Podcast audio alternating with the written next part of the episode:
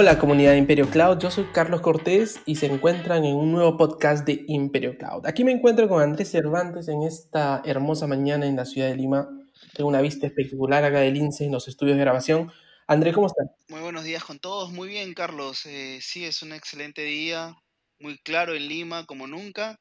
Eh, bueno, nuevamente para compartir más conocimiento aún de tecnología cloud con toda la comunidad.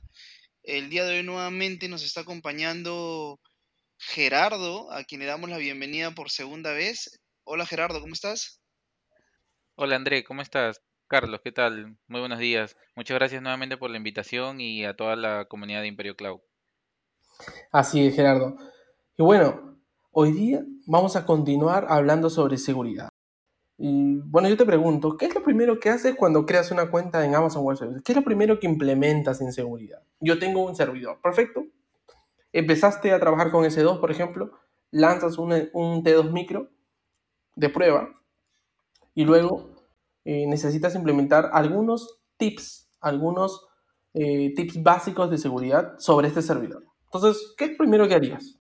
Primero preguntar eh, si sobre la cuenta en la que tienes desplegada tu, tu instancia S2 es la cuenta RUP o es una cuenta nacida a través de, repente de, algún landing zone o de organization o de repente usando control tower. Si, si es tu cuenta RUP, pues te diría que ahí ya estás partiendo mal en seguridad. Porque la cuenta, en la cuenta root no deberías desplegar tu instancia. Entonces, partiendo desde ahí. Entonces, suponiendo de que sí tienes eso en cuenta y pues es una cuenta hija, por así decirlo, que nace de la cuenta root, como best practice de seguridad en esta instancia es, primero a nivel de security group, si tu instancia va a ser expuesta hacia el mundo, es decir, si va a tener una regla independientemente del puerto, va a tener una regla cuyo origen sea el famoso 0.00 slash 0, entonces preguntar por qué, o sea, primero hay que definir eso, ¿no? Si tu instancia tiene una aplicación web, si tiene una solución basada en, tráfico web, que obviamente necesite ser consumido desde cualquier parte del mundo, pues podría darse el caso, ¿no? Y solamente a los puertos necesarios. Porque si tu aplicación funciona solamente por el 80 y 443, pues bastaría con darle esos puertos. No es necesario hacerle el famoso all to all y pues dejar que cualquier tráfico entrante a través de cualquier puerto ingrese por tu instancia. Entonces es lo primero. Claro, y además de eso, que está bien que pensemos en cuál cuenta estamos hablando, ¿no? Justamente me he olvidado de mencionar, imagínate que yo no sé nada y justamente estoy trabajando sobre la cuenta root, una cuenta de correo con un password, entonces está bien ese tip, tienen que tener una cuenta que no sea la root, ¿no? Y por otro lado, hablando sobre los security groups, ya, pero una vez que yo lanzo un puerto en security groups, debería al menos pensar si esta instancia digamos, va a ser usada para desarrollo, va a ser usada para QA, o de repente yo estoy ya directamente usándolo para producción, que créeme que es un caso que mucha gente hace, trabaja directamente sobre producción. Ya ahí estaríamos hablando acerca de estrategias, ¿no? O sea, suponiendo tu instancia sobre la que estás trabajando eh, es desarrollo, es QA, es producción, qué tipo de solución va a ofrecer, es necesario que, esté en una subred pública, entonces si no es necesario, pues en una subred privada, eh, para poder llegar a ella a través de qué medios, ¿no? O sea, si solamente la red privada de la corporación va a acceder a ella, entonces pues bastaría con aperturar los puertos de RDP o SSH a la red privada de la empresa o, o si hay personal desde afuera que va a conectarse a la instancia, ¿por qué va a hacerlo? Entonces hay que eh, implementar una estrategia de VPN, etcétera. Gerardo, entonces es muy importante que se defina el, uso que se le va a dar a, la instancia o al servicio cargado en la nube es definir qué tipo de uso se le va a dar y sobre eso ya ir desglosando pues los diferentes criterios para que esa instancia, obviamente para que tu aplicación funcione, pero sin descuidar la seguridad, que es lo que se espera, ¿no? Ya, perfecto, yo lo tengo, ya creé un S2, ¿no? Lo creé en una subnet pública porque la verdad se me complica mucho crear una privada, gasto un tiempo, la verdad, la verdad que estoy averiguando y de repente me di cuenta que poner una privada y después no tengo comunicación con, con el exterior, así ponen los security groups. ¿Ahí qué tengo que hacer? O sea, ahí normalmente la gente se traba y dice, perfecto, ya yo lo creo en la parte privada, pero después me doy cuenta que no puedo salir al exterior. Y me doy cuenta que tengo que implementar algunas cosas más, algunos servicios más para que esta capa privada pueda llegar al, al exterior o a la oficina o a donde sea, ¿cierto? Ahí es donde entra, por ejemplo, este, este servicio que es eh, NAT Gateway.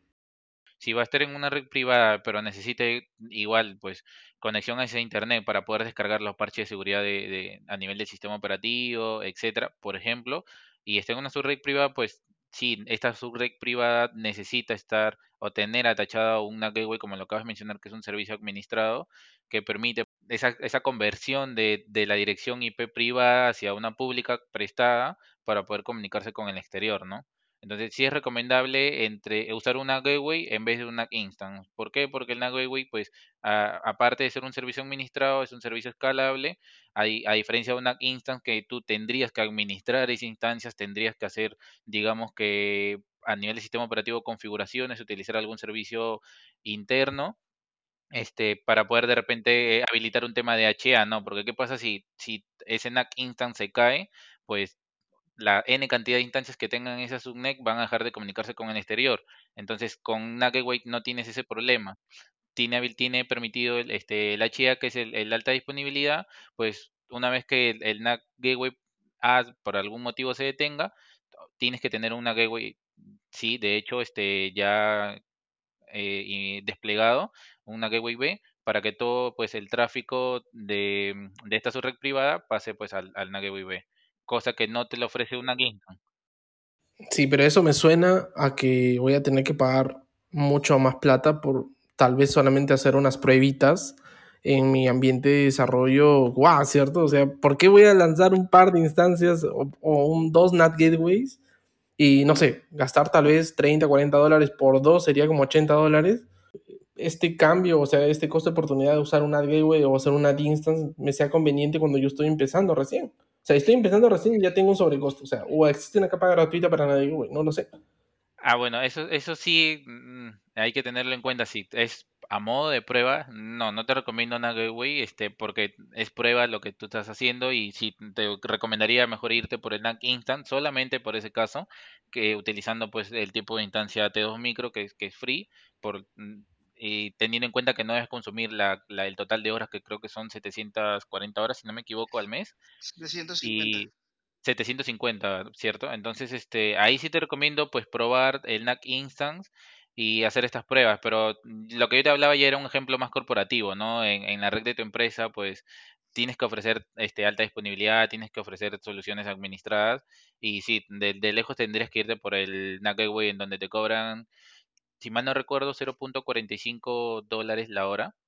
Entonces, y bueno, Nuggetway tiene, digamos que desde el primer minuto que tú lo estás usando ya te está cobrando. Así que si tú lo utilizas para una prueba y la prueba te demoró 10 minutos y no consumiste la hora, pues por esos 10 minutos ya igual vas a tener un cobro.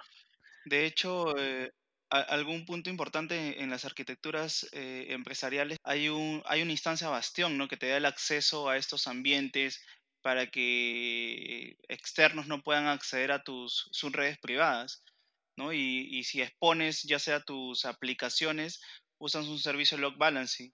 Es una estrategia para que gente desde el exterior, es decir, yo me pueda conectar a una aplicación privada o pueda remotear una instancia privada, pues, y esta instancia privada o aplicación no esté expuesta hacia el mundo, pues yo puedo simplemente permitir el tráfico entrante desde una instancia Bastion que va a ser mi, instancia para dar el salto y yo me conecto al Bastion que debe ser público y estar en una subnet pública, valga la redundancia, y una vez conectado al Bastion, pues desde el Bastion comienzo a consumir las diferentes aplicaciones o remotear las diferentes instancias que están en una subnet privada. Esa es una estrategia fundamental, básica y mm, casi una de las primeras que debes tener en cuenta al momento de, desplegar una pequeña arquitectura, aunque sea de pruebas. ¿Por qué? Porque ya tú te vas alineando y te vas, digamos que, eh, adaptando a trabajar.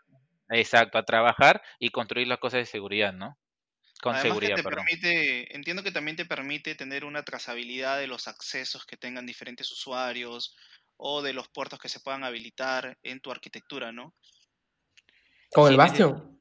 Con el Bastion, no, no, no, con el Bastion, sino con otros servicios que se puedan acoplar o eh, interactuar con toda tu arquitectura. Si tú necesitas tener la trazabilidad de, mejor dicho, eh, qué petición entrante está entrando, ah, perdón, qué petición ingresa a tu aplicación, a tu instancia, sí puedes obtenerlo, pero no con el Bastion. Eh, de, repente, de repente es tu duda, ¿no? Lo puedes hacer con otro servicio que se llama VPC Flow Log. Es un servicio que te permite capturar la información de todo el tráfico que fluye desde y hacia tu red que está en AWS. Desde allí tú puedes ver qué direcciones IPs de cualquier lugar están comunicándose con, con tus recursos y, a través de qué puertos, este, a qué hora, este, a qué hora fin termina la, la, captura de información y viceversa, ¿no? Tus recursos que están en AWS, hacia dónde se están comunicando y a través de qué puertos. Yo tuve una experiencia haciendo VPC Flow Logs, realmente en, no sé, tal vez un par de semanas que estuve ingestando todo hacia CloudWatch eh, y luego sacando de CloudWatch hacia un Elasticsearch me, me, costó literalmente como dos mil dólares. ¿Cuánto? Dos mil dólares aproximadamente. Digamos que todo lo que venía, ah, estamos hablando de una, de una arquitectura en producción de aproximadamente 30 mil dólares mensuales. Entonces, imagínate las transacciones que, que, ocurren acá en un sistema contable. Imagino que lo, lo, has hecho para poder, este, o sea, si has desplegado una arquitectura ya un poco avanzada para que transmita o envíe toda la data de CloudWatch Log hacia Elasticsearch, es porque has usado Kibana, entiendo.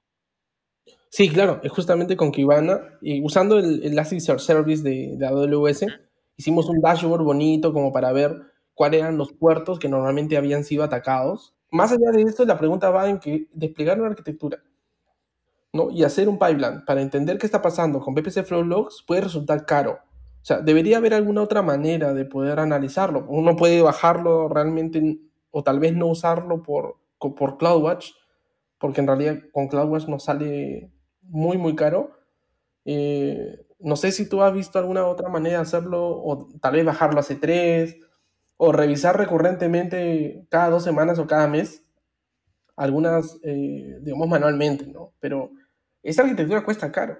Uno, de verdad que puedes tener buenos insights si lo tienes, pero si lo tienes corriendo y realmente no, no le sacas provecho, a veces implementar este tipo de arquitecturas no va a salir realmente fuera del presupuesto, ¿no? Sí, definitivamente lo que dices es cierto. en realidad, si activas solamente VPC Flow Log, no es tan caro. Ya, este, tiene dos tipos de destino, uno es hacia un bucket S3 y el otro es hacia un registro en Cloud Backlog.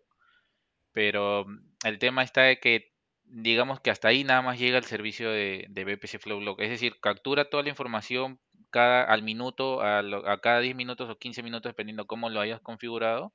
Y una vez que captura esta información, pues la va enviando hacia el destino que tú hayas elegido, que puede ser un bucket o en Cloud, como lo había mencionado. Entonces, pero hasta allí es donde termina la arquitectura de VPC Flow Log. Y, y eso, eso yo también lo he usado mucho y no basta porque tú necesitas obviamente elaborar métricas, elaborar reportes, hacer un estudio si realmente todo el tráfico que es aceptado debe aceptarse, si todo el tráfico que es rechazado, por qué está siendo rechazado, cuál es el, el consumo de puertos TOG, el consumo de las IPs que más tráfico consumen, etcétera. Entonces sí, pues necesitas utilizar servicios adicionales y ahí es donde tú has eh, complejizado la arquitectura utilizando eh, un clúster en Elasticsearch eh, para que pueda hacer la, transmisión de toda esta data en Kibana. Pero previo a esto también estás utilizando Lambda para que pueda hacer las transmisiones.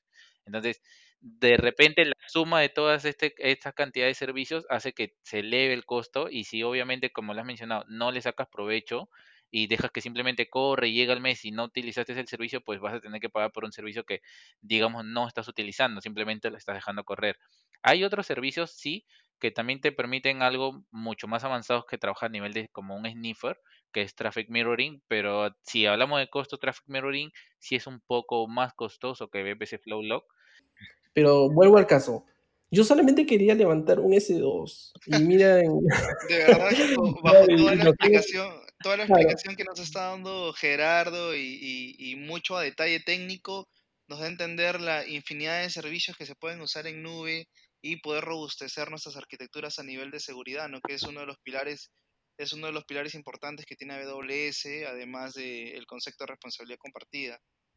Exacto, exacto. Entonces, en Amazon Web Services hay muchas herramientas. Acá hemos discutido eh, security groups, puertos abiertos, VPN, hemos discutido acerca de subnets, si ponerlos en la pública, en la privada. Y si es en la privada, pues tener en consideración que existen métodos para poder exponerlos mediante el servicio de NAT Gateway. Correcto. La comparamos con NAT Instant también, ¿cierto? Espero que pronto podamos continuar evangelizando y educando sobre seguridad en la nube con Amazon Web Services. Muchas gracias, muchachos. Gracias. Esto es Imperio Cloud. Yo soy Carlos Cortés. Y yo soy Andrés Cervantes. Muchas gracias, comunidad.